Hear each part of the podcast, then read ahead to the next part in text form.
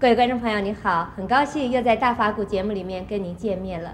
那么今天呢，我们要来谈一谈，出了家真的忘了家吗？每一个人都背负有家庭跟社会的责任，而佛教界盛行一句话说：“出了家忘了家”，意思是指出家人不管俗家的事情。可是当俗家发生了任何问题的时候，出家人该怎么办呢？让我们来请教圣严法师。在一般的人认为呢，出了家，大概就把家忘掉了。出了家，等于是说这个人家里边死掉了一个人，比死掉的人更可怜。死掉的人呢，这个人牌子啊，可能还供在家里面。因为出了家以后，他还没有死，所以牌子都不能供，那等于是死掉了。不。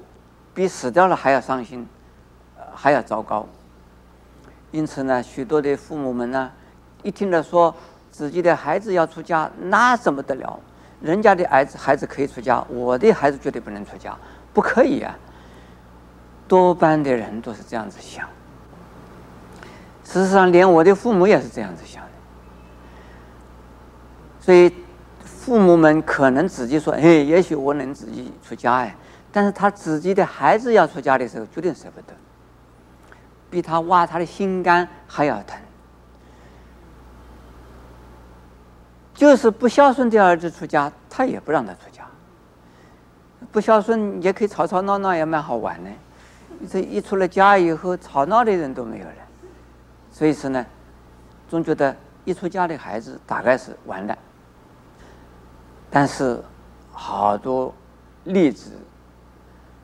他们出家没有多久啊，发现了孩子出了家，比在家的时候更乖、更孝顺，而对家里头更照顾。甚至于呢，我举两个例子，一个例子呢，就是在现在已经在上我们研究所教书了一位啊一位法师，当他要出家的时候啊。他的父亲拿了铁棍子，把他打回去三次，用铁链子把他拉回去三次，把他绑在家里边，头发剃过两次，再把他留起来，然后第三次要准备把他打死，那这个孩子就跪下来，他说：“我死可以了，这个我还手不还了。”你就把我打死吧，就这样子呢，就把他出留了出家了。后来呀、啊，第一个首先他的母亲呢、害病，住在荣民总医院。他其他的几个孩子啊，出国的出国，生孩子的生孩子，工作的工作，忙得个不亦乐乎。一害病害了几个月，没有人再照顾了。只有他这个出家的这个孩子啊，反正已经出了家，自己去照顾母亲，每天都去，而且他有好几个徒弟，好几个信徒，因为这师傅的母亲啊，他们就是轮流的来照顾他，而且我也亲自去看他。当我亲自去看他的时候啊，他就跟我讲了，他说：“师傅啊。”我当时一仗啊，我想不到啊，现在最孝顺我的、照顾了我最多的，是我出了家的女儿啊。我说很好，很好，因为当时你逼了你的女儿不准出家，所以你的女儿认为出家是不容易争取到的，因此她很努力做出家做得很好，所以你不要难过了，她。一直流眼泪，一直流眼泪。师傅啊，我一张我罪过。我说你没有一张，你有这么好的一个女儿出了家，你真是个大福报啊！哎，这是一个例子。另外呢，我们农禅师也有个例子，他的女儿出了家，他的母亲啊，在家里头很不舒服，他家里边呢，老是在吵啊，在闹。在家里边弄得全家鸡犬不宁。后来呢，我就叫他，你干脆到我们农禅寺来了，你也来了。他来了以后呢，他说我来做什么？我说你来学的做出家人啊，你不出家呢，你过出家人的生活啊，你舍不得你的女儿，你照顾女儿啊。结果就在我们农禅寺住下来，住下来，先替我们种菜、扫地。哎，后来他说他也要出家了。我说你要出家不准。哎，他说我要出家。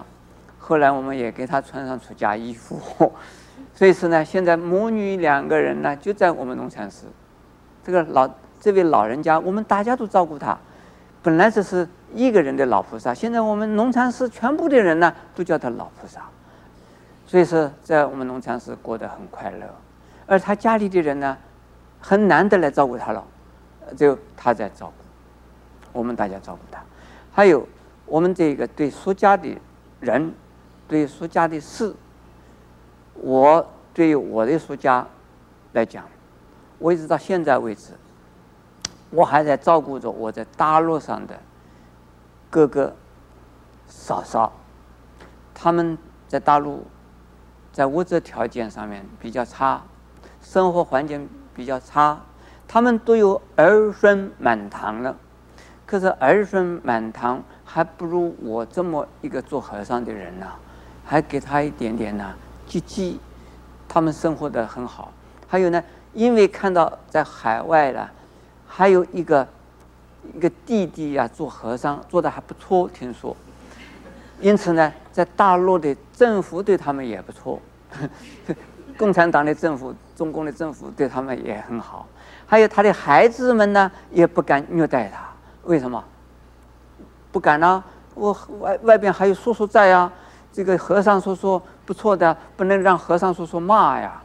所以说呢，我的出家，哎，还是因为我出家了以后啊，得到还不错的好处嘞。但是。是不是出家人要全部照顾出家？不一定需要。家里边有什么困难的时候，我们帮忙的。但是呢，没有困难的时候，不需要麻烦他们。阿弥陀佛。